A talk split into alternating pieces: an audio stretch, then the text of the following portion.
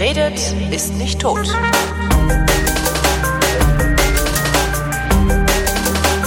Willkommen zu einer neuen Ausgabe der Wissenschaft mit Florian Freistetter.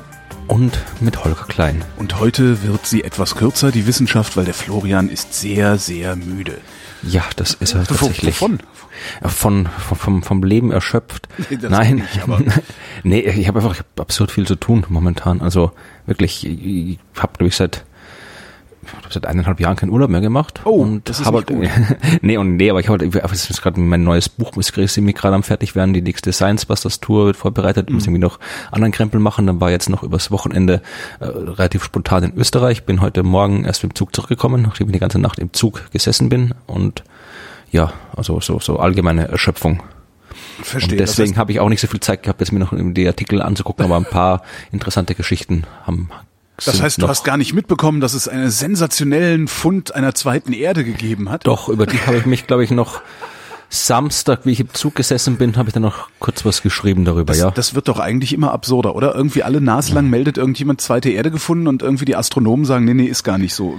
Äh, Ja, das Ding ist aber, das war, ich habe hab einen Artikel schon 2011 gab es eine zweite Erde, 2012 gab es eine zweite Erde, 2014, 2013 anscheinend nicht, da war jemand schleißig, äh, 2015 dann wieder und jetzt 2016 halt wieder. Das Ding ist, ich hab das, wir haben das ja schon oft genug besprochen, es ist ja, es ist aus so vielen Dingen ärgerlich, ja. Ja. Einerseits ist es ärgerlich, wenn im Wissenschaft, Journalismus in dem Fall, äh, Dinge erzählt werden, die nicht stimmen. Das ist ärgerlich, egal um welches Thema es geht. Das zweite Mal ist es ärgerlich, dass diese Entdeckungen, die gemacht werden, trotzdem alle sehr interessant sind und wichtig sind und durchaus auch so interessant sind, dass man da interessante Geschichten drüber schreiben kann, die, wenn man sie interessant schreibt und gut schreibt, auch entsprechendes Publikum finden haben und auch begeistern können, so wie hier, weil da geht es ja auch um einen Planeten, der immerhin Proxima Centauri umkreisen soll, der äh, dem der Sonne nächstgelegene Stern. Also wenn wir dort einen Planeten finden, das ist schon aus, aus sehr vielen anderen Gründen sehr, sehr wichtig. Aber all diese anderen Gründe werden halt komplett ignoriert, weil es nur Aliens, ja, äh, anderes Leben und geht. Und das ist, wie gesagt, äh, diese, diese Monothematik bei diesem Thema Exoplaneten, äh, die ist halt, ja, die, die die, die macht halt so viel kaputt, was, was man da machen könnte mit dieser Wissenschaftskommunikation. Und das dritte ist halt dann, ja, wie gesagt, es ist dann halt irgendwie, je öfter man halt irgendwie was erzählt, was nicht stimmt, wenn es dann mal wirklich stimmt, dann interessiert es keinen mehr. Also wird dann schon noch jemand interessieren, aber es ist dann halt einfach, wird sich keiner mehr auskennen, so wie mit, mit Wasser auf dem Mars Meldungen, die es andauernd gibt, ja. Da hat man Das auch, ist ja relativ ruhig geworden, Wasser auf dem Mars. Ja, Also Wasser auf dem Mars ist eigentlich durch zweite Erde abgelöst worden. Ne? Ja, aber ich immer, es gibt ja trotzdem immer wieder so Wasser auf dem Mars, wenn dann da kriegen wie, wie jetzt Wasser auf dem Mars? Ich dachte, das wäre schon, was war denn da jetzt? Das hat auch mal, man hat zwar jedes Mal was entdeckt und das war jedes Mal interessant, aber äh, das äh, ist halt so nicht so, ist halt, ist halt nicht die Realität äh, äh, berichtet worden, sondern nur Wasser auf dem Mars. Und äh, da, das ist halt, ja, da, da es ist keine, keine gute, keine gute Berichterstattung. Und in dem Fall war es noch, kam ja noch dazu, dass es ja quasi nur ein Gerücht ist, auf dem das passiert. Das ist ja nicht das mal eine, eine wissenschaftliche Facharbeit. Das ist, wie gesagt, das geht auf einen Artikel vom Spiegel. Also tatsächlich Spiegel, nicht Spiegel Online in dem Fall, sondern Spiegel. Es gab zwar auch bei Spiegel Online einen Artikel, der aber nur ein Teaser auf den Print-Spiegel-Artikel war. Und äh, die haben halt da einen nicht näher genannten Astrophysiker zitiert. Moment, das ist so, wie, wie wir das immer zum Spaß machen, die Wissenschaft hat festgestellt, oder wie? Na, das ist sagen hier, also es ist ein, ein, die haben halt ein, ein, ein anonymer, ein anonymer Astrophysiker, der an der Projekt beteiligt war. Also das Projekt gibt es, also es ist, es ist jetzt nicht, nicht, nicht äh, diese Suche nach Planeten bei Proxima Centauri, die, die hat durchaus stattgefunden. Das ist das äh, Pale Red Dot Projekt von der Europäischen Südsternwarte, die da jetzt seit von Januar bis jetzt halt äh, den Proxima untersucht haben und geguckt haben, ob sie da was finden. Und die Veröffentlichung der Ergebnisse sollte jetzt dann auch irgendwann kommen demnächst. Aber wie gesagt, äh, es gibt noch keine Veröffentlichung. Die ESO hat auch gesagt, nee, wir haben da jetzt noch nichts zu sagen momentan. Also die haben halt weder was dementiert noch irgendwas bestätigt. Aber dieser Spiegelartikel von einem gewissen Olaf Stampf, habe ich, weiß jetzt gerade nicht, äh, wer der ist, aber der hat den Artikel geschrieben, es gibt eben einen Astrophysiker, der an der Suche beteiligt war. Und äh, im Prinzip hat der Das, da ist auch überhaupt nichts, was, was irgendwie konkrete Daten ist. Er hat, er hat gesagt, es gibt einen Planeten bei Proxima Centauri, der vielleicht so groß ist wie die Erde, der vielleicht im richtigen Abstand ist, aber. Das heißt, der hat, der hat mit dem irgendwo in der Kneipe gesessen, der hat irgendeine Geschichte erzählt und meinte, hier, wir haben da was gefunden, da bin ich mal gespannt, was das sein könnte und der hat einen Artikel draus gemacht. Ne, das Ding ist also auch die Methode, also wir, wir wissen meistens zumindest, welche Methode die Suche stattgefunden hat. Ja, das ist die Radialgeschwindigkeitsmethode, wo man guckt, wie der Stern hin und her wackelt und äh, mit dieser Methode kann man die Massen von Planeten nicht exakt feststellen. Äh, es gibt, man kann nur eine Minimalmasse feststellen mhm. mit dieser Methode.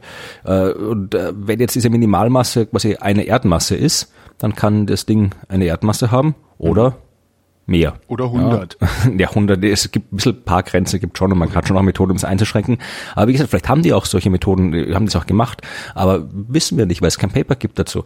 Äh, und vor allem, wie gesagt, nur, das habe ich schon, nur weil der Planet die richtige Größe hat und im richtigen Abstand ist, muss deswegen dort noch lang nicht irgendwie lebensähnliche Zustände hängen. Ja, auch der, der, die Venus ist eine zweite Erde, der Mars ist eine zweite Erde. Wenn wir Venus und der Mars bei einem anderen Stern finden würden oder wenn wir jetzt quasi Aliens wären, die von anderswo auf das Sonnensystem blicken würden, dann würden wir äh, über die Venus genauso begeistert sein wie über den Mars und würden das irgendwie die zweite Erde nennen. Ja, aber weil wir, wir kennen halt die ganzen anderen Methoden nicht. Das heißt, und es kann auch durchaus sein, dass dieser Planet überhaupt nicht da ist, ja. Nämlich mhm. dieser anonyme Astronom hat auch gesagt, äh, sie bewegen sich an der Grenze des messtechnisch Machbaren. Ah, ja. ja.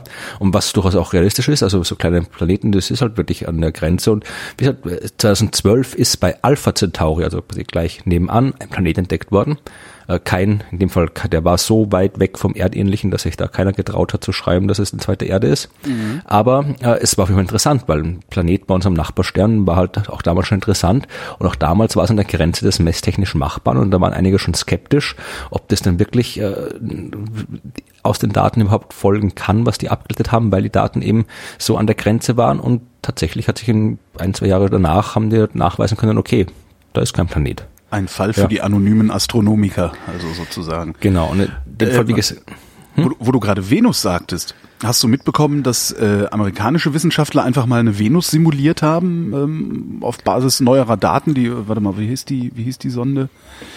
Venus Express, genau. Vor ein paar Jahren hatte Venus Express irgendwelche Hinweise darauf geliefert, genau, dass die Venus eventuell sogar Ozean und Kontinente besessen haben könnte. Ähm, das haben sie anhand von Gesteinsmessungen, also haben sich Gestein angeguckt, das sah halt so abgesteuert aus und mhm. sowas. Äh, ist die NASA hingegangen, hat gesagt, ja, lass, lass doch mal simulieren. Haben Venus-Daten genommen, haben die Ozeane gefüllt und haben sich gesagt, so, und jetzt gucken wir mal dabei zu, wie das verdampft und alles ganz furchtbar wird stellt sich raus, hat ungefähr zwei Milliarden Jahre gedauert, bis es alles verdampft ist und ganz furchtbar geworden ist. Und äh, während dieser zwei Milliarden Jahre äh, haben die Simulation, ist jetzt natürlich die Frage, ob das auch mhm. dann in echt so gewesen wäre, während dieser zweieinhalb Milliarden Jahre äh, war die Venus kühl und lebensfreundlich. Ja, also die, das fand die, ich total spannend. Ja, also wie gesagt, du, du bist jetzt kein, so, kein, kein Podcast-Experte, nee. aber die, die Podcast-Experten, die vielleicht bei den Sternengeschichten-Podcast gehört ja. haben, die wissen das schon. Nee, da gab's äh, Folge 192, das war jetzt vor zwei oder drei Wochen. Mhm. Da habe ich mal eine Folge gemacht über die Venus. Da war, das war, das ist jetzt Zufall, dass das gerade mit dieser Arbeit zusammenpasst. Äh, da habe ich halt einfach erklärt, ein bisschen was über die Venus erklärt. Mhm. Und äh, das halt, äh, wie gesagt, die Venus ist eigentlich von den Bedingungen her äh, durchaus, die liegt in der habitablen Zone des Sonnensystems. Mhm. Ja, also darum hat man auch früher immer gedacht, darum kommen dann diese ganzen Science-Fiction-Geschichten, irgendwie Perry Roden und so weiter, das spielt ja auch irgendwie auf der Venus mit, mit irgendwelchen Dschungeln und Dinosauriern und so weiter. Äh, weil man wirklich bis, bis eigentlich bis in den 50er Jahren fast gedacht hat, okay, da ist es halt einfach wie auf der Erde, nur ein bisschen wärmer. So ein bisschen ja. so, so, so halt so eine Dschungelwelt, ja, so, so, so ein tropisches Ressort, wo halt so, so, wie heißt die von Star Trek, diese Urlaubswelt, wo sie alle mal hinfahren? Äh, Risa, glaube ich. Ja, also sowas. Ja, also einfach so, so ein ganzer Planet, der halt so schön, mhm. schön angenehm warm ist. Äh, hat man halt irgendwie gedacht und dann erst, als man dann wirklich dann in den 50er Jahren ein Radioteleskop hatte und das untersuchen konnte, hat man gesehen, nee, da hat es doch fast 500 Grad dort oben. Also es ist doch nicht, nicht so wunderbar. Aber äh, wir wissen halt auch von der Entwicklung her, dass es da früher mal, dass quasi die, obwohl Venus und Erde heute sich noch äußerlich extrem ähnlich sind, ja, also von der mhm. Größe, von, von der Zusammensetzung her sind sie sich extrem ähnlich, halt äh, von den Bedingungen überhaupt nicht mehr, aber früher eben äh, schon und äh, da, wie gesagt, die Details, die jetzt von der Studie kommen, die, die waren halt, äh, sind da quasi jetzt neu, aber im Prinzip die, die, die, die, das, das Fundament, dass eben Venus und Erde früher, als sie entstanden sind, sich beide sehr ähnlich waren und vermutlich auf beiden äh, durchaus halbwegs habitable Bedingungen geherrscht haben, das ist jetzt nicht neu. Äh, dass es vielleicht so lange gedauert hat, das ist durchaus, habe jetzt zumindest ich noch nicht gewusst. Verstehe. Aber das Problem bei der Venus war halt, dass halt äh, die Venus näher an der Sonne war und das ganze Wasser dann eben, wie gesagt, eben, es ist eben als Wasserdampf in die Atmosphäre gekommen Genau, und dann das ist er dieses, Treibhauseffekt gemacht. Genau, dann ist dieser, dieser außer Kontrolle geratene Treibhauseffekt Ja. losgegangen. Aber das ist auf der Venus, es gibt auch noch Wissenschaftler, die theoretisch sagen, dass es immer noch äh, habitable Bedingungen geben könnte auf der Venus, wenn du in der Atmosphäre ein bisschen nach oben gehst. Ich weiß jetzt gar nicht, wie weit. Äh, da gibt's halt, ist, wie bei uns auf der Erde, je weiter du nach oben gehst, desto kühler wird's. Ja. Und irgendwann ist es dann so kühl, dass da eben angenehme Bedingungen herrschen. Und dort ist eben auch das Wasser dann, äh, der Wasserdampf dann eben halbwegs flüssig. Also da könntest du, wenn du da irgendwelche, irgendwelche so schwebenden Stationen baust, Zarre, in den- genau. Dann, dann hättest du da, dann kannst du da quasi so morgens im Balkon sitzen und Kaffee trinken, ja. Genau, und Weil dann die wir Lando Bedingungen, Calrissian auf, in der Stadt in den Wolken besuchen. so ungefähr, ja, genau. So, äh, das ist halt, äh, ja, das ist halt die Venus, äh, gesagt, die, die, da sieht man halt wirklich, was diese ganzen Details ausmachen. Also Details, die sind diese die Sachen wie Magnetfeld, wie, wie, äh, wie Atmosphäre, wie Tektonik, ja, dass die Venus keine Tektonik hat, äh, hat auch eine große, spielt auch eine große Rolle bei der ganzen Geschichte. Und all diese Details, die kennen wir halt nicht. Die können wir bei anderen Planeten nicht feststellen und darum können wir auch keine zweite Erde finden, auch wenn wir es noch das Jahr wollen. Dann müssen wir halt irgendwie nächstes Jahr warten, bis wir, bis wir im nächsten Jahrzehnt die besseren Teleskope haben, die ganzen neuen Krisenteleskope, mit denen können wir dann auch solche Informationen teilweise rauskriegen. Dann können wir eine zweite Erde entdecken. Aber bis dahin ist alles, was wir entdecken und zweite Erde genannt wird, kann eine Erde sein, kann eine Venus sein, kann ein Mars sein, kann irgendwas sein, ja. Dabei wäre es durchaus angebracht, eine zweite Erde zu finden, denn der Earth Overshoot Day ähm, wandert immer weiter nach vorne im Jahr. Der Earth Overshoot Day ist der Tag im Jahr, an dem wir Menschen mehr Ressourcen verbraucht haben oder genauso viele Ressourcen verbraucht haben, wie die Erde nachproduzieren kann. Das heißt, alles, was wir nach dem ähm, 8. August 2016 an Ressourcen verbrauchen, wächst nicht mehr nach. Das ist übrigens das Augsburger Friedensfest. Das in meinem Kalender. Ja, da, immerhin. immerhin Frieden. Hauptsache Frieden. Zwar alles, alles weg, Rohstoffe weg, aber Frieden. Ähm, Im Moment ist es so, dass wir äh, 1,6 Erden bräuchten. Also wir verbrauchen momentan die Ressourcen von 1,6 Erden. Ähm, ja, und dieser Also da muss ich- also Overshoot, ah, auf Deutsch heißt er übrigens Erdüberlastungstag. War letztes Jahr noch am 13. August, jetzt ist er am 18., also fünf Tage nach vorne gewandert. Also wäre ich dazu, ich muss jetzt hier mal, mal, wieder den, den, wie heißt der, der Advocatus Diabolo spielen, ja? Nicht, nicht Diabolo, Diaboli. Diabol Äh, Diabolo ist das zu mit viel, dem, Zu viel das, X macht Y. genau. Nee, nee, nee, nee. Nee, nee, das nicht. Nee, ja, also die Frage immer, erstens mal ist das natürlich eine Schätzung, wie das gerechnet wird. Und dann stelle ich mir jetzt quasi, wenn, wenn du jetzt, wir haben jetzt 8. August, das heißt, wir sind jetzt, haben jetzt quasi fünf, ja, fast fünf Monate zu viel quasi ausgegeben. Wenn wir jetzt, ich weiß nicht, wo da müsst ihr quasi wissen, wie die, wie die, die Grundgesamtheit aussieht. Also unsere Erde gibt es ja seit viereinhalb Milliarden Jahren und die gibt es auch ungefähr fünf Milliarden Jahre. Und wenn wir jetzt irgendwie eine Million Jahre, fünf Monate pro Jahr irgendwie abrechnen, dann haben wir halt dann am Ende irgendwie äh, halt von, von der gesamten Erddauer halt irgendwie, weiß nicht, eine halbe Million Jahre oder sowas abgeknapst. Was auch nicht relevant ist, aber so, so wird das nicht berechnet sein. Also äh, ist ich, was mich, ich, ich habe ja deine Nachricht auch gehört und habe mich dann gefragt halt, wie berechnet man eigentlich halt die, die, die Gesamtressourcen, die die Erde zur Verfügung stellt. Also was ist das, das sind das Schätzungen? Gibt es tatsächlich irgendwelche Formeln Ähm, ich dafür? Mal, ich vermute mal, dass sie da im Wesentlichen, also das, das tatsächlich nur, vermuten wir mal gerade, äh, natürlichen Ressourcen vor Ort, die die Erde im Jahr regenerieren kann. Äh, Global Footprint Network. Äh, Ermittelt wird dieses Datum mit Hilfe des ökologischen Fußabdrucks. Also das, was wir an Treibhausgasen ausstoßen, an Wasser verbrauchen oder für unseren Konsum verarbeiten, wird aufgerechnet gegen die Fähigkeit der weltweiten Ökosysteme, Ressourcen zu erneuern und Abfälle aufzunehmen. Hm. Ja, ist halt eine Hochrechnung. Ne? Ja, das ist, wie Es wird halt wunderbar die geguckt, wie viele. Menschen, wie viele Menschen haben wir? Also so würde ich es zumindest mal. Wie viele Menschen haben wir? Wie ist der pro Kopf Verbrauch beziehungsweise Ausstoß? Das dann hochgerechnet und dann halt geguckt, wie viel, wie viel ökologische Dienstleistungen äh, die Erde in der Lage ist bereitzustellen. Ja, also, Ja, die, Hoch, die, ja, die Hochrechner, die sind ja, sind ja, die können das ja eh recht gut. Also das, so, so Brexit und Donald Trump, die sind ja da, wenn die da, die kennen sich Ja, aus, gerade wenn ich, ich glaube nicht, dass, also ich, ich würde mich wundern, wenn das viel Pseudowissenschaft wäre. Nein, nein, ich, das wollte ich gar nicht andeuten, das wollte ich gar nicht andeuten. Ich wollte einfach nur, das war jetzt, vielleicht kam das jetzt irgendwie falsch rüber. Also ich wollte einfach nur, falls jemand zuhört und tatsächlich konkrete Ahnung von der Methodik hat, dann würde ich das gerne wissen, Mhm. weil ich äh, auch wegen meinem, unter anderem dem, dem Formelprojekt, was ich bei spektrum.de habe, Ja. halt immer auf der Suche nach interessanten Formeln bin. Und wenn es da konkrete, wirklich äh, halt, äh, vernünftige Formeln gibt oder mathematische Modelle gibt, mit denen sowas berechnet wird, dann, dann hätte ich da gerne ein paar mehr Informationen. Mhm. Verstehe, Das war eigentlich also- meine Frage. Also ob, ist einfach, ob, ob da jetzt quasi Experten gefragt wurden, die halt einfach so über den Daumen schätzen, oder ob es da wirklich Modelle gibt, die dem zugrunde liegen. Das war mein, mein, Das wird tatsächlich mein interessant, ja. Also ich meine, ich habe ja, ich habe ja häufiger mit dem Umweltforschungszentrum in. Leipzig zu tun und die machen sowas ja. Allerdings nicht für, äh, meines Wissens jedenfalls nicht für den gesamten Planeten, Hm.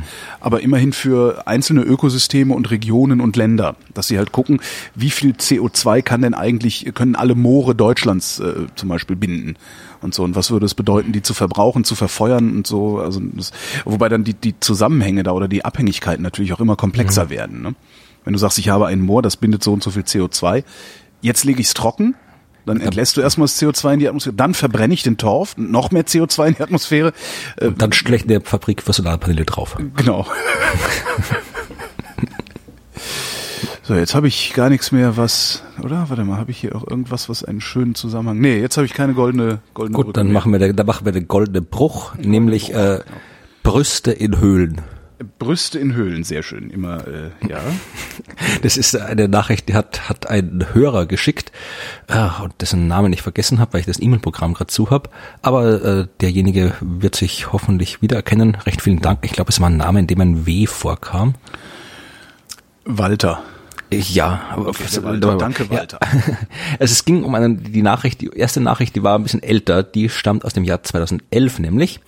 Äh, da wurde in den sogenannten Meanderhöhlen oder in der Meanderhöhle in Süddeutschland, in Bayern, wurden Höhlenmalereien gefunden, ja, also Felsritzungen, also sowas, was normalerweise irgendwie in den Höhlen von Lascaux oder Altamira oder sowas gibt, äh, in Deutschland aber bis jetzt noch nicht so wirklich gefunden wurde, solche wirklich alten Höhlenmalereien. Und der hier ein gewisser Archäologe namens Bernhard Heck, hat äh, das auf 12.000 Jahre datiert und gesagt, da gibt es diese, diese Ritzungen, zeigen unter anderem Frauenkörper und äh, hier äh, Gravuren von, von äh, Brüsten und Penissen, die halt irgendwie Fruchtbarkeitsriten dann in der Höhle stattgefunden wurden, hat dieser Geologe vermutet und so weiter. Also, das- also, also Schweizkram in der Höhle. Ich ab irgendwie ist das nicht Quatsch? Also ist das nicht Ja, widerlegt worden? jetzt kommen wir zum, jetzt kommen wir zum nächsten Teil äh, der Nachricht. So, ja, okay, ich habe so dunkel was im, ja. Die stammt aus diesem Jahr Mhm. und zwar von einer Studentin der Universität Erlangen-Nürnberg, die das untersucht hat, und zwar eine gewisse Julia Blumenröther. Mhm. Die hat eine Masterarbeit geschrieben am Institut für Ur- und Frühgeschichte und hat eben diese Ritzungen untersucht, unter anderem eben auch äh, halt, äh, halt wirklich komplett analysiert, also Proben un- untersucht, äh, geologisch untersucht und hat dann wirklich festgestellt, aha, ja, das äh, ist jetzt irgendwie, man kann ja auch feststellen, ob das jetzt quasi irgendwie geritzt ist oder irgendwie anders erzeugt ist, also je nachdem, welchen Gegenstand du was machst. Und hier gesagt, von, von allen diesen 138 Linien, die sich da ge gezeigt haben, ist halt nirgendwo irgendwas äh, künstlich hergestellt worden. Also das sind Ah, einfach so, so, so natürliche Strukturen, so Tropfsteinstrukturen. Also Das heißt, die einzige Sau hier im Raum ist die Natur selbst. ja, oder derjenige, der das gesehen hat, hat sich gedacht, ha, Brüste. Genau. Es- Lebt der noch? Kann man den mal fragen? Da vielleicht kann- mal ich hab- irgendwelche psychologischen Standardtests anlegen. Ich habe keine Ahnung, ob der vermutlich wird doch liegen, wenn der 2011 ist nicht so lange her. Wenn er nicht gerade schon 100 gewesen war, der Geologe, dann kann man schauen, ob es ihn noch gibt. Können wir mal fragen, ob doch mal so was mit dem ein. stimmt. Was haben Sie denn für Probleme? Da, den gibt doch, der ist Vorstand im VDHK, was immer das auch ist. Verein Deutscher Historischer, Ver der Verband der deutschen Höhlen- und Karstforscher. na immerhin. Ja, vielleicht sollte er bei Geologie bleiben und nicht bei Interpretation von Geologie. Nee, obwohl, nein, er ist, er ist nur Referent, seht ihr gerade auf der Homepage.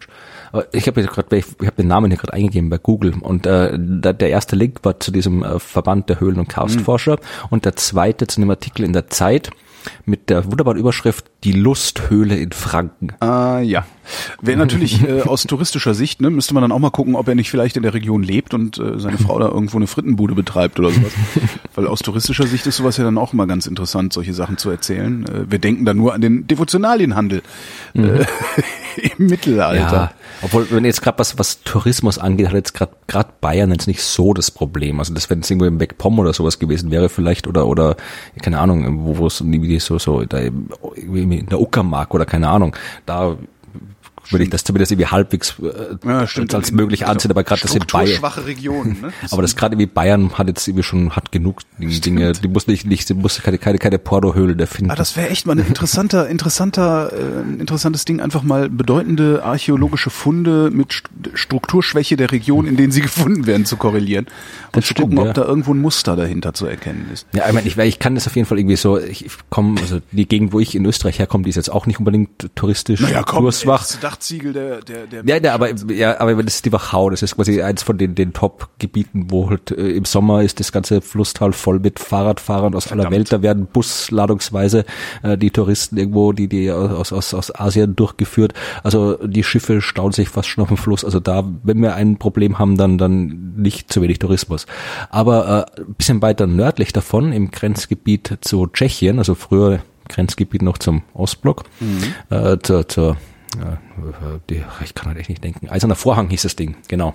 Ähm, da ist halt das Waldviertel, das auch sehr, sehr schön ist. Da ist halt sehr viel Natur und, und Natur und, und Gegend und halt Wald und Natur und halt ja, äh, nicht viel sonst. Also wenn du es irgendwie gern ruhig haben willst, dann fährst du ins Waldviertel. Mhm. Und äh, da ist aber jetzt nicht so wahnsinnig viel los dort. Also da gibt es keine, keine große Action, außer halt der Natur. Wald, genau. Und genau. Und äh, da habe ich auch gemerkt, dass so, so in den letzten Jahren dann immer öfter äh, diese so, so, so eine gewisse nicht jetzt so unbedingt archäologisch, sondern eher so auch so ein bisschen so pseudo-archäologisch, äh, New Age-mäßig. Ja. Das sind dann immer so hier die, die, die Kraftsteine und der Kraftsteinpfad. Und da gibt's ja, da gibt's ja, ja, da gibt da gibt's so eine schöne Gegend, die Granit Hyde oder sowas. Einfach so ein Gegend, wo halt wirklich viele schon so alte Findlinge aus der Eiszeit oder sowas rumliegen. Gibt so große Wackelsteine, ja, also so tonnenschwere Steine, die dann halt einfach mal behauptet, kannst und so weiter. dahingestellt, ne? Ja, sowas halt dann wirklich halt auch immer, gibt es so spezielle Pfade angelegt worden, wo du dann irgendwie durchwandern kannst und die Energie der Steine spüren kannst.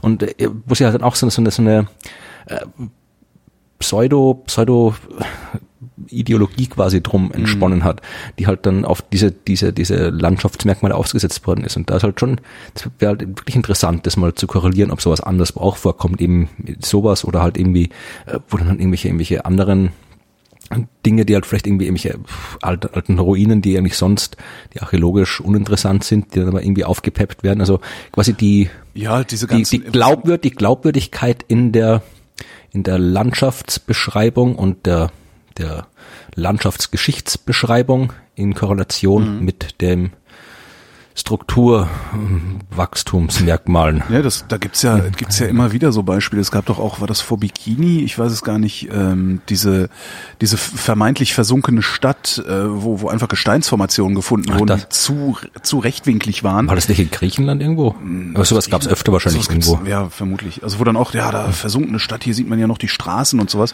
Und irgendwann äh, sind dann auch mal Forscher hingegangen, haben gesagt, nee, nee, das ist halt, sieht halt komisch aus, aber ist eine natürliche Gesteinsformation. Mhm. Dafür haben aber amerikanische Wissenschaftler was entdeckt, und zwar das Physikzentrum. Hm. Ja, das, ah, das war, war das auch verschollen, oder? Äh, das, äh, und zwar das Physikzentrum im Gehirn. Ach so, ich dachte, deswegen ist das irgendwie so gebuddelt und plötzlich da war dann genau. Physikzentrum. Ah, das Physikzentrum. bei CERN gebuddelt und das Physikzentrum gefunden. Ja. Äh, nee, und zwar, ähm, was jetzt irgendwie, jetzt denken alle, ah, geil, jetzt müssen wir nur spezielle Tabletten nehmen und dann haben wir keine Probleme mehr, Physik zu verstehen. So einfach ist es nicht. Was sie gefunden haben, ist den Bereich in der Großhirnrinde, der äh, für Bewegung und motorische Interaktion mit der Außenwelt zuständig ist. Was, das ist ja auch Physik, ne? Also so Impulserhaltung ja, und was alles da alles ist so passiert. Physik, kann man sagen. Also Im Grunde. Nachdem, und, und eigentlich ist alles irgendwo im Gehirn muss das ja auch verarbeitet werden. Ansonsten mhm. würden wir ja ständig irgendwie, wenn wir einfach nur was über den Tisch schieben wollen oder das Glas auf den Tisch stellen wollen, das Glas zerschlagen, weil wir gar nicht wissen, wie viel, ne, wie viel Impuls mhm. und so weiter wir haben. Und das Zentrum haben sie gefunden. Ich hatte auch kurz die Hoffnung, dass es äh, damit zu tun hat, dass man Physik besser versteht, aber ist es nicht. Also sie Sehen halt nur wie motorisches. Aber wenn ich da jetzt irgendwie, ist das vielleicht, wenn ich da jetzt wie LSD reinspritze oder sowas, sind das dann die Leute, die glauben, sie können fliegen, weil das Physikzentrum nicht mehr funktioniert? Kann natürlich sein, ne? Also das ist ja, genau, ja. Ja, warum eigentlich nicht, ne? Weil dann bist du, Das war jetzt eine ernsthafte Frage, also ob das irgendwie- Ja, das stimmt. Also weil ich meine, dieses dieser Bereich im Gehirn, der lässt dich intuitiv die Schwerkraft erkennen. Und wenn er ausgeschaltet ist, wäre wirklich mal interessant. Hm. Wir brauchen mehr Forschung. Ja. Da steht das, ne? Und zwar an LSD. Also am Gehirn mittels LSD. So rum. Genau. Ja, Ja, sehr gute äh, Idee. Äh, Vielleicht eher äh, am, am Gehirn und den Einfluss von LSD, nicht jetzt irgendwie, äh, Nee, jetzt nee, irgendwie wir alle, alle, alle Neurophysiker sich LSD einschmeißen und dann zu forschen anfangen, kommt Das nichts Vernünftiges schlecht. raus. Doch vielleicht mal ganz neue Interpretationsansätze.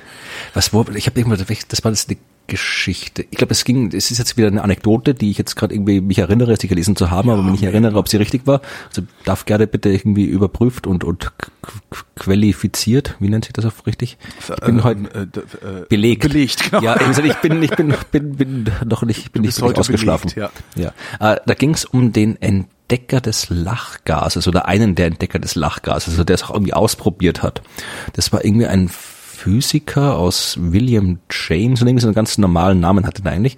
Und der hat irgendwie Lachgas ausprobiert, hat auch gemeint, ihm sind da wahnsinnig tolle Sachen eingefallen, ja, wie er das genommen hat. Ja, also wirklich wunderbare Forschungsergebnisse, so Ideen, hat quasi eine ganz neue Erkenntnisse über die Natur gehabt. Nur jedes Mal, wenn da wieder der, der Rausch vorbei war, hat er es wieder vergessen gehabt. Darum hat er sich beim nächsten Mal, hat er gesagt, okay, jetzt binde ich mir hier einen äh, Stift an die Hand, damit ich das aufschreiben kann. Und dann hat er das gemacht und wie er wieder nüchtern war, hat er gelesen, die großartige Erkenntnis, die das gesamte Universum ihm erklärt hat, war, alles riecht nach Petroleum. Und er hat gemeint, er hat- gemeint, es gibt jetzt zwei Möglichkeiten, ja. Entweder, entweder, entweder äh, diese, das Gefühl, dieser Satz würde das Universum erklären, ist halt wirklich nur da, wenn man irgendwie zugekifft oder voll berauscht ist. Oder aber der Satz erklärt wirklich das gesamte Universum und versteht's nur, wenn man komplett, äh, komplett zugekifft ist. Ich nehme Umschlag 2, das finde ich irgendwie romantischer. Ja. Also wie gesagt, ich habe gesagt, keine Ahnung, ob die Anekdote jetzt wirklich stimmt. Ich weiß nur noch, dass ich sie irgendwo mal gelesen habe, aber es klingt auf jeden Fall, genauso stellt man sich irgendwie das vor, wenn man irgendwie komplett, komplett drauf ist und dann die mega Erkenntnisse hat und das dann irgendwie aufschreibt. Ist wie mit Träumen. Wenn man irgendwie Ja, Träume aufschreibt, denkt man sich auch irgendwie am nächsten Tag, was ist denn das für ein Scheiß? Das kam mir so, so vernünftig vor. Genau. Und dann bin ich, dann habe das ist nicht letztens hatte ich so einen Traum. Und dann habe ich auf den letzten Drücker noch den Bus bekommen, aber alles war ölig, auch die Menschen. Und dachte dann auch, was hast du da gerade erzählt? Das ist ja Quatsch. Ich habe ich hab vor kurzem die Handlung von vom neuen Harry Potter Buch geträumt. Also ich habe sie noch nicht, ich habe das, das neue Harry Potter Buch noch nicht gelesen, aber da kam es gerade raus und darum habe ich das anscheinend irgendwie beeinflusst. Hast du beim das schon mal irgendwie abgleichen können, wenigstens rudimentär? Nee, nee, ich habe ich hab's immer noch nicht gelesen. Aber ich habe ich hab halt geträumt, ich war wirklich war ein spannender Traum und coole Handlung und alles. Also da ging es irgendwie um Zeitreisen, kam man da drin vor und alles, das war wirklich cool. Und äh, dann dachte ich mir, wie ich aufgewacht bin, dachte, das war jetzt echt spannend eigentlich. Ja, das sollte ich eigentlich aufschreiben. Dann habe ich es aufgeschrieben und gedacht, aber das ist eigentlich komplett unlogisch. Das macht überhaupt keinen Sinn, dieser Handlung. Da werde ich aufgeschrieben, ist mir nicht eingefallen, dass das eigentlich komplett absurd ist, die ganze Geschichte und die doch nicht so cool war. Und dann habe ich gedacht, ja, selbst wenn ich es aufschreibe, ist es eh alles Copyright-Material. Ja. Kann ich nichts anfangen damit. Also dann, dann schlafe ich weiter. Menschen, die auf Besen reiten, genau. Ja. Äh, deutsche Wissenschaftler haben auch noch was im Gehirn gefunden. Ähm, Ja. Und zwar äh, die Bereiche des Gehirns, die äh, dafür verantwortlich sind, ähm, Situationen positiv oder negativ zu beurteilen. Äh, und die reden miteinander, diese beiden Bereiche. Das heißt, äh, falls du irgendwas positiv beurteilst, sag das dem Negativbereich hier, ich beurteile jetzt gerade positiv, halte ich mal zurück. Was daraus jetzt folgt, weiß ich nicht. Ich auch nicht. Aber wir sehen es mal positiv. Ja, also Weißt irgendwie du- sagen sie, naja, das spielt halt da eine Rolle, wenn wir anhand von Merkmalen wie dem Tonfall darauf schließen wollen, ob eine Aussage ehrlich gemeint ist oder nicht. Aber ja, also ob du Situationen angenehm oder unangenehm bewertest. Wovon jetzt abhängt, welches von den Dingern aktiviert wird und nicht, das habe ich auf die Schnelle nicht rausfinden können. Weißt du, wer Mikius ist oder Mizius oder Mi- Mizius? ähm, ist das dieses Schiff, mit dem die Gründerväter 1789, äh, nein, ich habe keine Ahnung.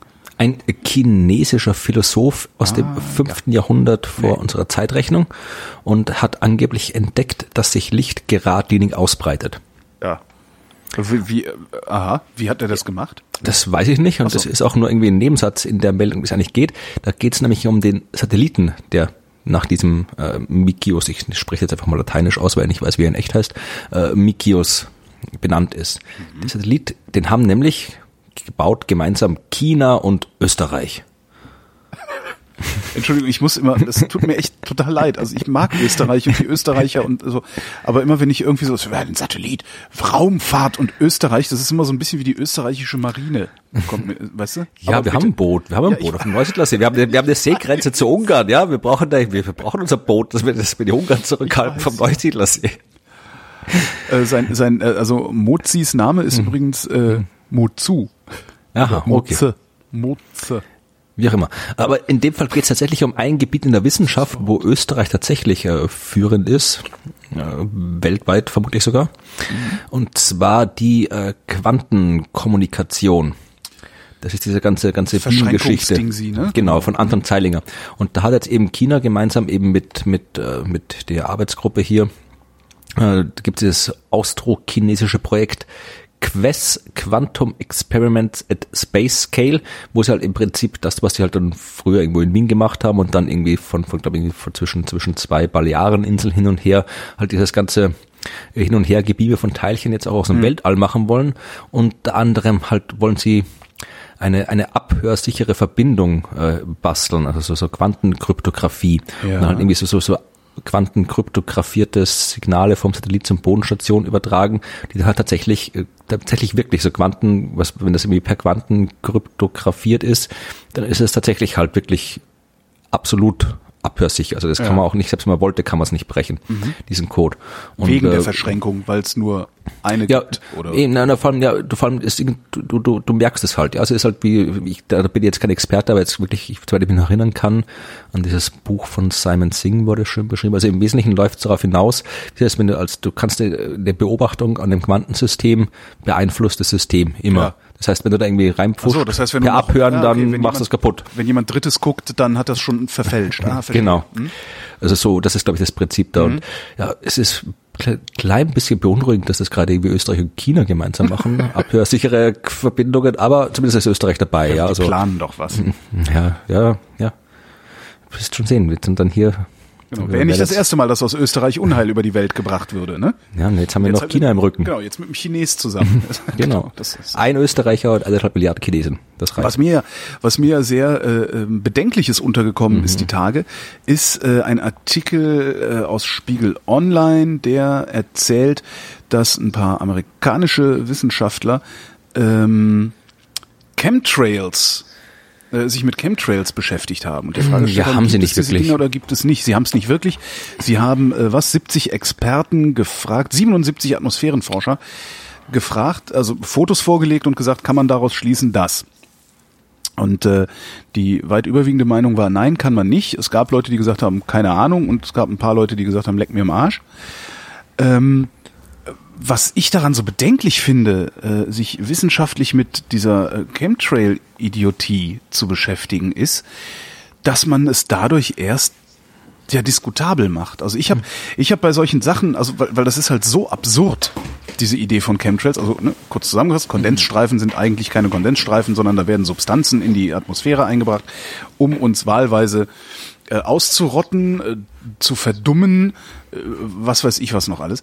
Ähm, sowas diskutiere ich halt gar nicht, weil in dem Moment, wo du drauf eingehst, adelst du diesen Unsinn ja schon und, und, und machst ihn diskursfähig. Und ich würde das halt gerne mhm. sehen, dass es gar nicht erst diskutiert wird. Das ist genauso, als würde, als würde ich jetzt mit jemandem ernsthaft darüber diskutieren, ob der Mond aus Käse besteht oder ob ich mhm. ein Reptiloid bin in Gestalt eines Humanoiden, der die Weltherrschaft an sich reißen will.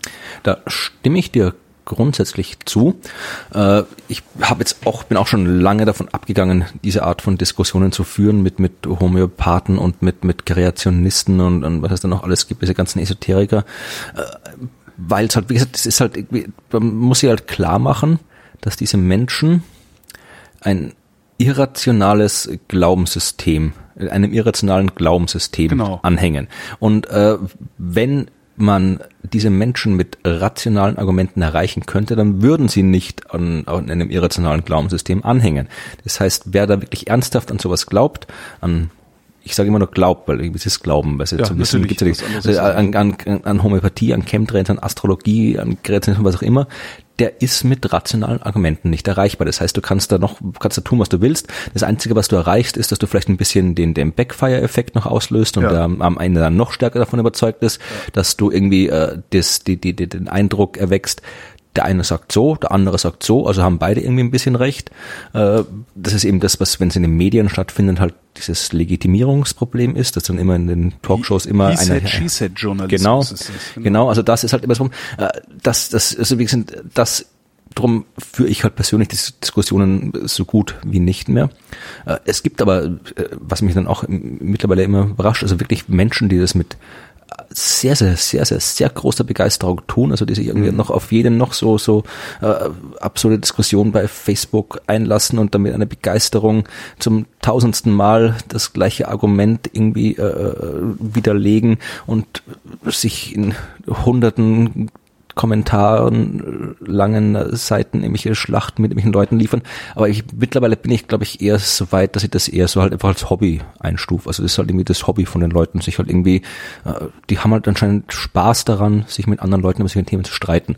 Und äh, wenn die das machen wollen, sollen sie es machen. Aber ich, man sollte halt nicht davon ausgehen äh, und denken, dass man da äh, jetzt großartig irgendwas erreicht. Ja, Ja. also dass das, das, wenn man sagt, mir macht es Spaß, ich, ich, ich habe halt manche, manche bauen Modelleisenbahnen, andere streiten sich mit Homöopathen. Wenn man sagt, das macht Spaß, dann sollen sie das machen. Aber also das ist, äh, man wird halt nicht Privatvergnügen ist das ja noch in Ordnung, aber ich finde, wenn dann irgendwie tatsächlich aus einem Institut, also aus einer wissenschaftlichen Einrichtung heraus geguckt wird, was ist denn eigentlich an diesem Chemtrail-Quatsch dran? Ja, ich glaub- in dem ich glaub- Moment sagen die ganzen Chemis natürlich auch, Ja. ja, da muss ja was dran sein, sonst würde sich die Wissenschaft damit ja nicht beschäftigen. Und da kommt jetzt der Punkt, wo ich sage, ich stimme dir, äh, am Anfang, ich sage, ich stimme dir im Wesentlichen zu, weil es ist, ist äh, in gewissen Umständen macht's schon Sinn. Und in dem Fall äh, haben die jetzt nicht gesagt, sie beschäftigen sich jetzt wissenschaftlich mit Chemtrails, sondern äh, na, die haben, ich habe das, ich habe das, ich habe nicht den, ich habe den Spiegelartikel gar nicht gelesen, ich habe das, das, das, das Originalpaper, was auch Open Ah, Access cool. ist, gelesen. Okay. Und äh, da sagen die halt, ja, äh, die haben halt zuerst irgendwie zitiert, irgendwie eine Studie, dass, glaube 17 Prozent äh, der, ich glaube, das war sogar eine weltweite Umfrage, äh, haben gesagt, dass die halt ernsthaft daran glauben, dass es irgendwie so groß angelegte Wettermanipulationen oder Atmosphärenmanipulationen gibt. Und äh, das halt, also das ist halt durchaus keine, keine vernachlässigbare Menge an Menschen, die daran glauben. Und dass es halt tatsächlich äh, zwar wahnsinnig viel Behauptungen überall zu diesem Chemtrail und an anderen Kram gibt, aber halt äh, keine kein wirklich wissenschaftliches Material dazu, weil es eben kein wissenschaftliches Thema ist. Und die wollten dann einfach, sie haben gesagt, die wollten einfach nur mal eine, eine gewisse Referenz schaffen. Ja, sie haben gesagt, sie, sie schreiben jetzt halt irgendwie Experten an, stellen denen, ich glaube irgendwie waren drei oder vier der häufigsten, ah, kann man mich schon abholen, Ja, ja, die kommen nicht holen müssen, aber das sind wir ja schon gewohnt.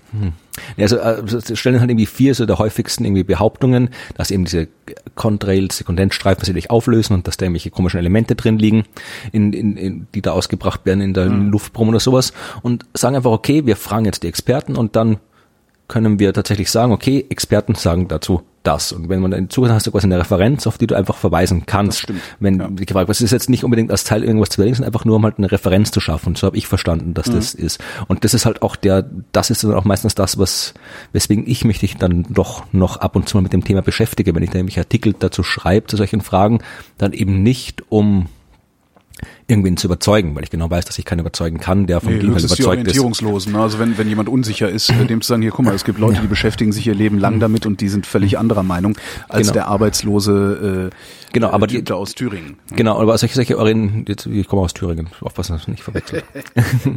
aber ich auch da, da, genau da muss man dann eben wirklich aufpassen, ja, also genau diese Orientierungslosen, die überzeugst du halt gerade nicht durch irgendwie elendslange Kommentarschlachten, ja, weil dann sind die höchstens angenervt und kommen halt genau mit dem, ja, der eine sagt das, der andere sagt das und ich kenne mich erst wieder nicht aus raus. Da brauchst du dann wirklich, wenn du dann sagen hast, okay, hier, orientierungsloser ist eine wissenschaftliche Arbeit. Da haben, äh, sind 100 Experten befragt worden und die sagen das. Das ist dann nachvollziehbar aufgeschrieben mit allen Methoden, liest du das durch. Oder wenn ich dann halt, dann schreibe ich halt, halt irgendwie irgendwelche Artikel, wo ich halt dann hier äh, die, die, die, die Astronomie des Planet X erkläre und was alles sein müsste. Also das, das, das kannst du machen. Du kannst halt quasi einen diesen irrationalen Aspekt irgendeiner irrationalen Lehre nehmen und den erklären. Mit beziehungsweise darstellen Mhm. und dann halt irgendwie mit äh, der realen Wissenschaft äh, in Verbindung bringen und erklären, was dann eben sowas ist oder eben äh, Übersicht schaffen, was, also eine Referenz schaffen, ja. Das kannst du machen, aber wie gesagt, jetzt irgendwie sich direkt mit Leuten rumstreiten, direkt irgendwie jetzt sagen, ja, auf der Chemtrail-Seite ist, steht, sagt er das, aber das ist kompletter Unsinn und auf der Chemtrail-Seite sagt er das. Also was ich wirklich so in, in, in einen in einen Dialog oder einfach in, in einen, sich auf die gleiche Ebene begeben. Das ist es, genau. Ja, Äh, das, ein, das ein funktioniert nicht. Ernstnehmen, Ein Ernstnehmen der Argumente, die die da bringen, das ist ja das Problem dabei letztlich. Ja. Ja, ko- kommen wir zurück zu äh, normaler Wissenschaft. Ähm, du hast ja kein Übergewicht mehr. Ich habe es ja leider nicht geschafft, mein Übergewicht loszuwerden, auf, also so richtig, so wie du jedenfalls nicht.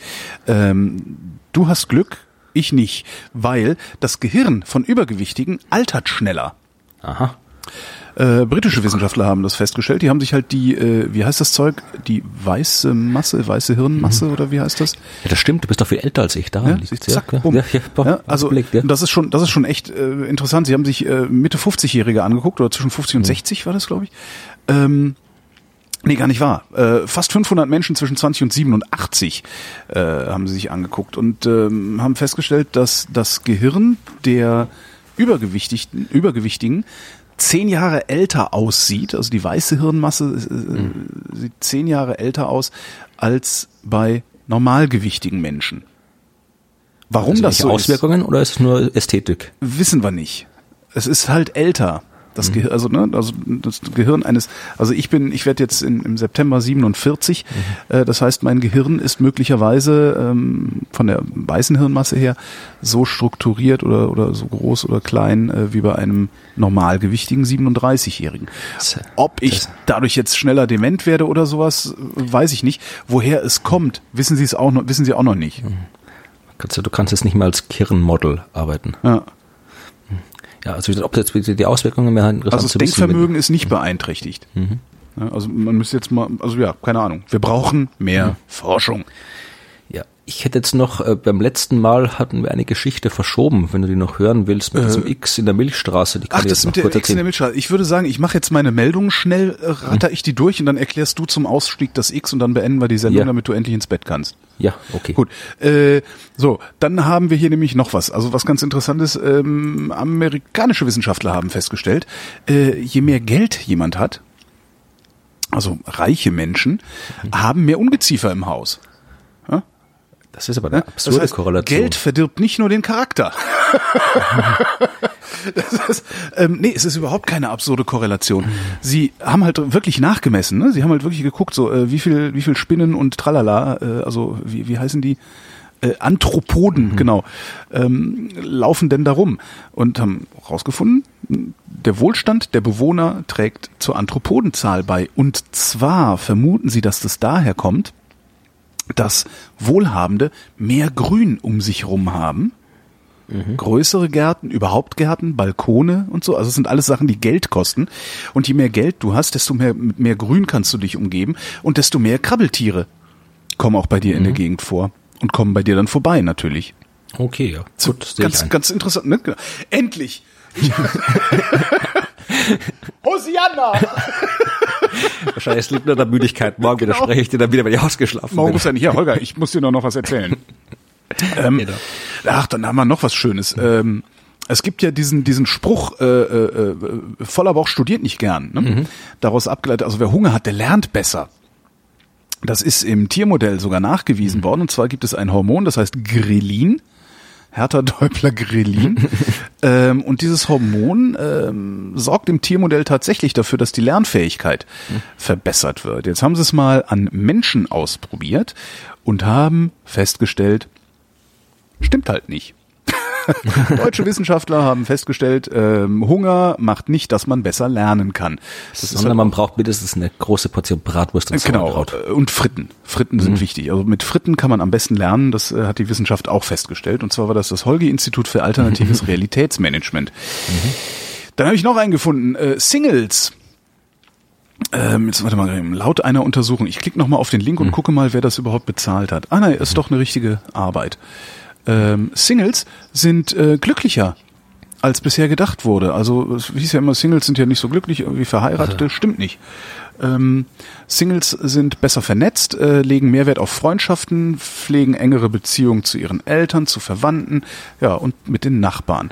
Das Wenn- reden sich nur ein. Wenn Menschen jedoch heiraten, äh, ziehen sie sich auf sich selbst zurück und genügen sich selbst.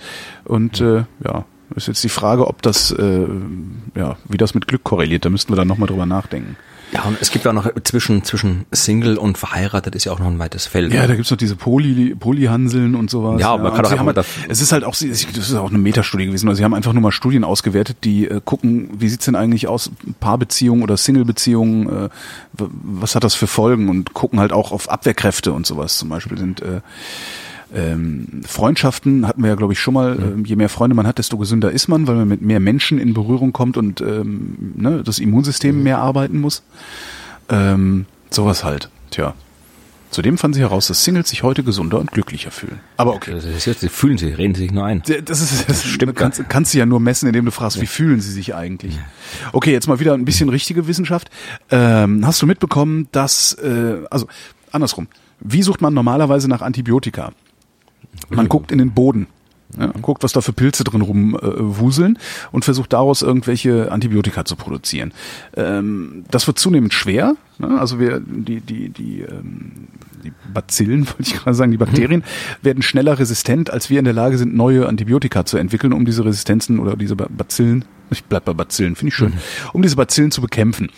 Ähm, jetzt haben zufälligerweise, ich glaube, es waren auch deutsche Wissenschaftler, die das gemacht haben. Ich will jetzt aber hier niemandem was anhängen. Doch tatsächlich Universität Tübingen haben auf der Nasenschleimhaut ein Antibiotikum gefunden, beziehungsweise ein Pilz, aus dem sich ein Antibiotikum basteln Der lässt. Pilze geschnupft oder was? Genau. äh, und zwar äh, das harmlose Nasenbakterium Staphylococcus lu- lucdunensis heißt es. Lugdunum, das ist, was Das ist das eine, eine Römerlager, was rund. Ja, nee, das ist ja echt ein Name von einer römischen Stadt, oder? Echt? Ich weiß es gar nicht. Lyon, ich weiß es nicht, irgendwas Lucdunin. kommt mir Ja. bekannt vor. Jedenfalls, und das ist echt die, die absolut irre Nachricht. Klar müssen die da noch dran rumbasteln und sowas, aber sie haben halt in ersten Versuchen ähm, einfach mal dieses Lucdunin ähm, angewandt auf multiresistente Erreger, MSR, ne? diese Krankenhauskeime, wo die Leute reihenweise dran verrecken, weil äh, die hygienischen Bedingungen so mies sind in Deutschlands Krankenhäusern. Sie haben das Ding darauf angewendet und äh, es hat's umgenietet. Das heißt, jedes Das heißt, wir haben möglicherweise haben wir äh, in der Nasenschleimhaut des Menschen oder in der Nasenschleimhaut einiger Menschen die Grundlage, multiresistente Erreger zu bekämpfen. Das finde ich irre. Wenn du ins Krankenhaus musst, erstmal alles voll rotzen. genau. Genau. genau so. Letzte Meldung meinerseits. Ähm, es gibt ja dieses, ähm, diesen Spruch, dass wenn man irgendwie, man ist so mit Leuten unterwegs, im Urlaub oder sonst wo, der eine schießt die ganze Zeit Fotos und dann sagen die anderen, hör mal auf zu fotografieren, du kriegst hier überhaupt nichts mit. Ja, stimmt nicht. Stimmt halt nicht. Genau das Gegenteil ist richtig. Äh, österreichische und amerikanische Wissenschaftler haben festgestellt, äh, dass wer ähm, Fotos macht, also Urlaubsfotos macht, viel mehr vom Urlaub hat. Sie haben 2000 Probanden auf eine Stadtrundfahrt in ein Museum geschickt, auf eine Stadtrundfahrt geschickt, in ein Museum und haben sie in der Markthalle essen lassen. Die eine Hälfte sollte fotografieren, die andere Hälfte nicht. Am Ende sollten sie erzählen, äh, wie intensiv die jeweilige Aktivität erlebt wurde. Die, die fotografieren durften, waren mehr bei der Sache und hatten mehr Spaß dran. Dann Ja, haben das sie ist sich ja auch gedacht, logisch irgendwie, finde ich. dann haben sie sich gedacht, Moment mal, vielleicht äh, tun die ja nur so. Und haben das Ganze dann nochmal mit so, ähm, hier sag schnell, mit so Eye-Tracking-Brillen gemacht, haben festgestellt, oh, die Fotografen waren viel länger auf Objekte fokussiert und haben den Tag im Museum stärker genossen. Äh, dann haben sie nochmal geguckt und haben gesagt, äh, stellt euch nur vor, ihr würdet fotografieren, aber ihr fotografiert gar nicht. Und da hat es auch funktioniert. Ja, finde ich absolut logisch, weil du irgendwie, Absolut, weil du dich, in, ja, aber der fotografiert, das, du, du machst dir halt Gedanken, du, du Genau. hältst dir die Kamera nicht einfach wahllos in die Gegend Ja. und klickst irgendwo hin, sondern du überlegst dir, was will ich fotografieren, warum Genau. will ich es fotografieren, wie mache ich das am besten, selbst wenn du nur Schnappschüsse machst und nicht jetzt irgendwie so Mhm. Profi-Fotografen-Kram machst, überlegst du das auch. Und wenn ich Ja. jetzt einfach irgendwie so einfach nicht fotografiere, dann ist es dann, dann bin ich viel, viel unfokussierter. Dann können meine Gedanken irgendwie abdriften, dann sehe ich halt irgendwie was und dann erinnere ich mich an irgendwas anderes. Also, dass man sich da irgendwie mehr mit der Umgebung beschäftigt, wenn man sich überlegt, wie man die Umgebung am besten fotografiert, Mhm. äh, halte ich überhaupt nicht für, für überraschend. Zwei Dinge stehen dem entgegen. Ähm, wenn man, wenn, wenn die Aktivität eine aktive Teilnahme erfordert, sollte man nicht fotografieren, weil sonst äh, lenkt man sich von der Teilnahme zu Mhm. Ja stark gut, ab. das ist auch wieder logisch. Und wenn man, das fand ich interessant, äh, wenn man unmittelbar nach dem Ereignis Fotos schon auswählt und irgendwohin hochlädt, dann verringert sich der Effekt auch. Das finde ich Mhm. nochmal ganz interessant. Weil das eventuell, weiß ich jetzt nicht, also kann ich ja auch nur rum, rum Vielleicht ist das äh, ja- mutmaßen, vielleicht weil das dann so aus den Augen, aus dem Sinn. Ja, jetzt habe ich das quasi hier fotografiert, abgelegt, hochgeladen, Ding weg, brauche ich nicht Ja, mehr dran genau. denken. Ja. Und das war meine letzte Mhm. Meldung. Und jetzt The Giant Axe. Ja, zuvor, nachdem ich jetzt hier mit Werbung gemacht habe fürs X, muss ich die Aufmerksamkeit nochmal kurz nutzen. Ich weiß nicht, ob ich es schon gemacht habe, aber ich mache es trotzdem nochmal. Auf den Blog Schreibwettbewerb hinzuweisen. Habe ich das schon gemacht? Hast du letzte Sendung, aber kann ja nicht schaden. Ja, das ist noch aber ja, da muss Wir noch je mehr, je mehr Leute mitmachen, Genau. desto weniger Arbeit habe ich und desto mehr Urlaub kann ich machen und desto interessanter wird das Ganze. Also wie Mhm. gesagt, äh, schreibt Artikel für den Blogschreibwettbewerb, Blogschreibwettbewerb, ihr könnt tolle Sachen gewinnen. Äh, Ruhm und Ehre könnt ihr nicht gewinnen, aber Zeitschriften, Abonnements. Und Leuchtkulis. Nee, nicht mal Leuchtkulis, aber ein Abo von Spektrum der Wissenschaft oder ein Abo von, von Bilderwissenschaft, Hm. Bücher und allen anderen Krempel und es gibt einen interessanten Wettbewerb und ihr könnt die Regeln und Ausschreibungen nochmal irgendwie nachlesen in den Shownotes. Und jetzt kommen wir zum großen X.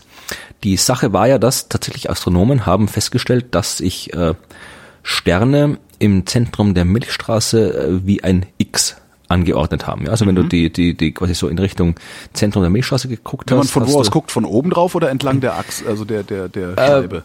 von uns aus Ach so, gesehen. okay. Also- wir, Ja. Von oben können wir nicht so gut gucken. Stimmt, weil da wir müssen wir da nicht hinfliegen. Ne? Genau. Das dauert ein bisschen. Und äh, wie gesagt, wir gucken halt irgendwie, wir gucken halt, in, wir liegen in der Scheibe und gucken ins Zentrum. Also Mhm. Wir gucken durch die Scheibe durch. Und wenn man das macht, Richtung Zentrum der Milchstraße schaut, dann, ja, also wenn man das Bild sich anguckt, da, dann, dann, man erkennt schon ein X, aber das ist auch halt ist, ist jetzt nicht unbedingt so ein X, wie man sich auf der Schatzkarte vom Piraten irgendwie erwartet, sondern halt, es ist schon ein bisschen, braucht schon ein bisschen Fantasie. Aber es ist auf jeden Fall eine entsprechende Struktur. Und das Ganze liegt an dem Balken. Der Balken. Der Balken, ja. Also es gibt Auge des Betrachters. Nein, der Balken im Zentrum der Milchstraße. Also Ah, ja. unsere, es gibt Galaxien in verschiedenen Formen. Es gibt erstmal äh, elliptische Galaxien und Mhm. Spiralgalaxien und dann gibt es auch irreguläre Galaxien und äh, wir gehören zu den Spiralgalaxien. Also unsere Milch, Milchstraße ist eine Spiralgalaxie. Und bei den Spiralgalaxien unterscheidet man noch zwei Untertypen, nämlich die Spiralgalaxien und die Balkenspiralgalaxien. Jede Spiralgalaxie, egal ob Balken oder nicht, hat im Zentrum eine große sphärische Region. Das ist der Bulge, also das Zentrum. Und außenrum ist eine Scheibe. So ein Batzen. Ja. hm. Genau. Haben wir, genau, haben wir beim letzten Mal, wie so ein Hüpfball, habe ich gesagt, beim letzten Mal irgendwie beschrieben. Ja. Äh, Also wie gesagt, oder Batzen oder Bulge. Und äh, bei den Balkenspiralgalaxien ist quasi an, an diesem in diesem Bulge quasi noch so so ein Balken. Also das kann man sich irgendwie, äh, die, die, da ist die, die, diese sphärische Region halt ein bisschen lang gestreckt, ja. Also es ist eher so halt balkenförmig, ja. Und auf, am, von, vom Ende dieses Balkens gehen dann quasi die Spiralarme aus. Warum der, der Balken genauso so balkenförmig ist und alles, das weiß man noch nicht ganz genau, wo das herkommt. Aber wir wissen mittlerweile seit einiger Zeit und seit gar nicht mal so langer Zeit, also es ist erst, ein- glaube, keine zehn Jahre her, dass wir wissen, dass unsere Milchstraße eine Balkenspirale ist. Äh, wissen Warum wir hat das also- so lange gedauert? Ja, weil unsere Milchstraße schwer zu untersuchen ist. Wir hocken ja mittendrin. Stimmt, ja. Hm, hm, hm. Also andere können wir auch sehen.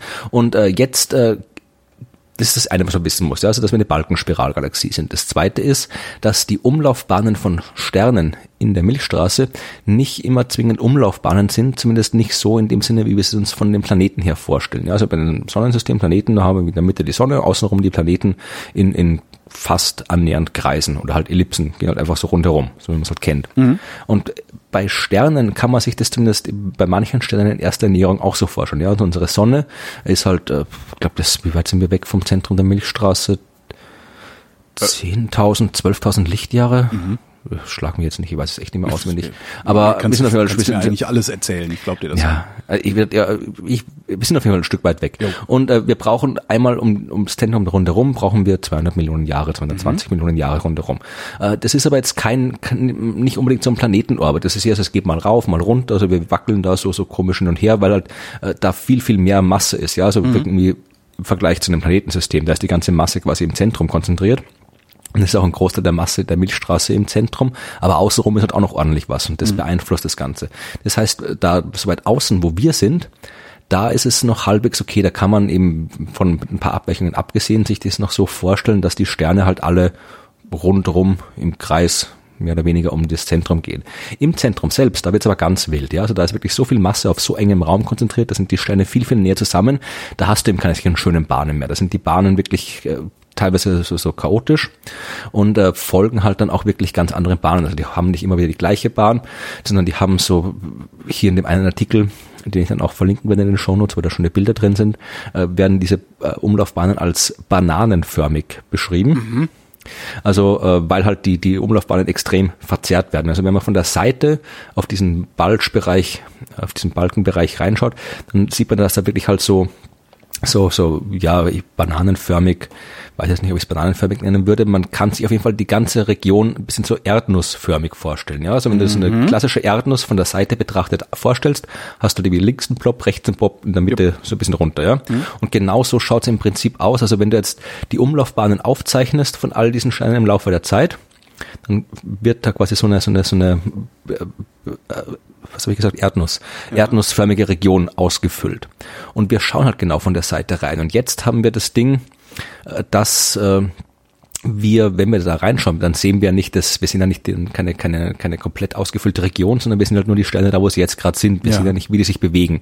Und äh, wenn wir jetzt äh, Richtung den äußeren Bereichen schauen, also den, den, den, dem den Kanten von dieser Erdnuss, mhm. da sehen wir mehr Sterne, als wir im Zentrum sehen. Es ist einfach so, wie du dir vorstellst, äh, äh, wenn du es ist wie mit der Atmosphäre, ja. Also wenn du gerade nach oben schaust, ja. hast du wenig Luft über dir, als wenn du quasi am Horizont entlang schaust, weil du da auch die ganzen Schichten durchschießt. Und den gleichen Effekt hast du da auch. Es ist quasi einfach nur dieses X ist halt nur eine Bestätigung der komplexen Dynamik, die in den Zentren von Balkenspiralen herrscht. Das ist das, was bei dieser Arbeit rauskam.